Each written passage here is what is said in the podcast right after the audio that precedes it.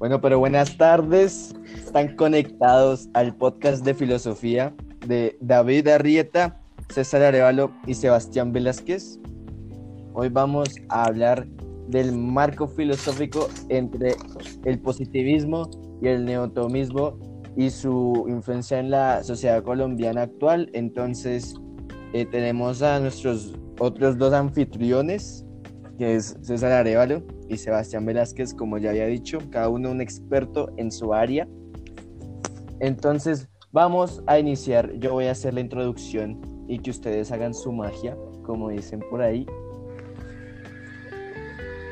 Entonces, abrimos con el debate que se encuentran entre, entre estas dos fuentes, estas dos esferas, la filosofía en Colombia. Entonces, nosotros conocemos que en la historia colombiana había un régimen entre los conservadores y los liberales, había una pelea y cada una toma bases de estas dos argumentaciones, estas dos respectivas argumentaciones filosóficas, en parte, la que sería neotomista se acercaría a la esfera conservadora de Colombia y de las épocas de la violencia. Esto porque se toma como base el catolicismo como el núcleo esencial del orden y del desarrollo nacional, mientras que los positivistas, que en este caso son los liberales, buscan darle potencia y hacer que tome vuelo la filosofía científica que manda el país eh, hacia el lado del progreso. Pero antes de seguir hablando sobre esto, pues que, que hablen nuestros otros anfitriones sobre de qué trata cada una. Entonces, ¿quién quiere hablar?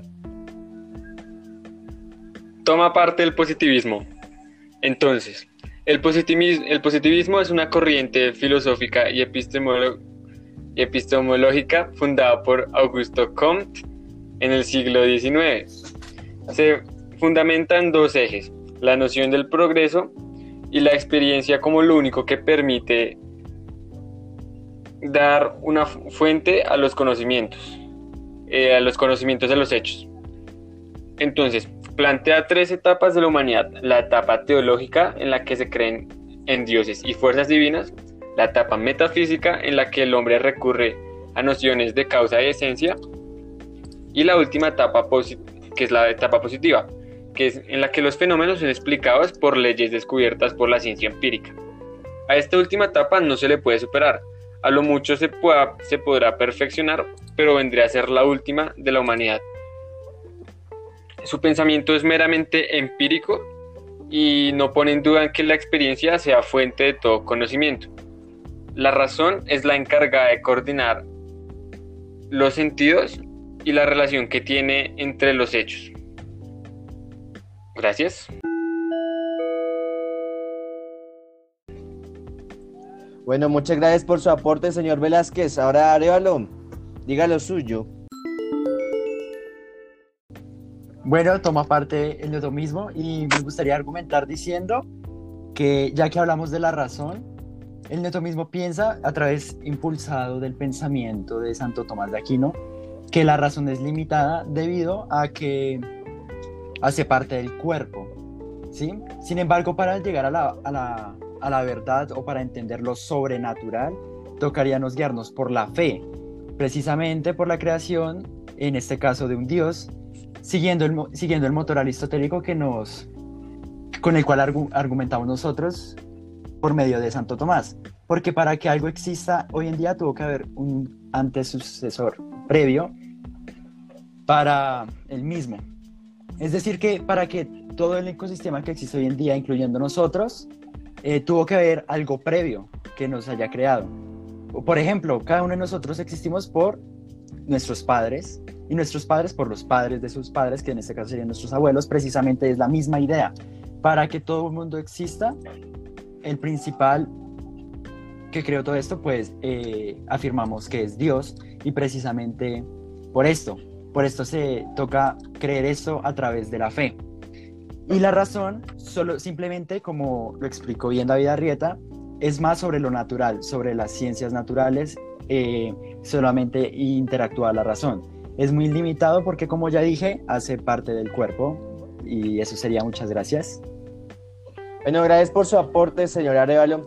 Ya aquí oyentes escucharon a estos dos genios dándole eh, todo a la argumentación ideológica y la polarización entre estas dos esferas de la filosofía. Como ven, cada una con su propia perspectiva y encogiéndola precisamente en la teoría que las fundamenta los dos. Bueno, eh, ya además de decir cosas que ya han afirmado, yo creo que es pertinente hablar de que este, esta pelea, este enfrentamiento, esta polarización puesta en el contexto de, de nuestro país, esta disyuntiva no es obligada. Y el ejemplo que se tiene sería el Rafael Núñez, el cual después de la época de la violencia, o bueno, al, iniciar su proyecto político de la regeneración, se orientó de una forma más positivista a los problemas que enfrentaba nuestro país, en contraste con los otros políticos que se enfocaban más en un orden eh, que, circundante a lo que es el orden nacional establecido por la religión y un catolicismo implícito en la vida de sus ciudadanos. Entonces, ¿alguien quiere decir algo para terminar? No, muchas gracias, Arrieto, por la invitación. No, muchas gracias. Ah, bueno, Arevalo. Ah, bueno, bueno, pues esto fue todo, oyentes. Nos vemos en el siguiente episodio de Podcast de Filosofía. Lo pueden encontrar en Spotify y en iTunes. Y saludos especiales y agradecimientos al profesor Pedro y muchas gracias. Hasta luego.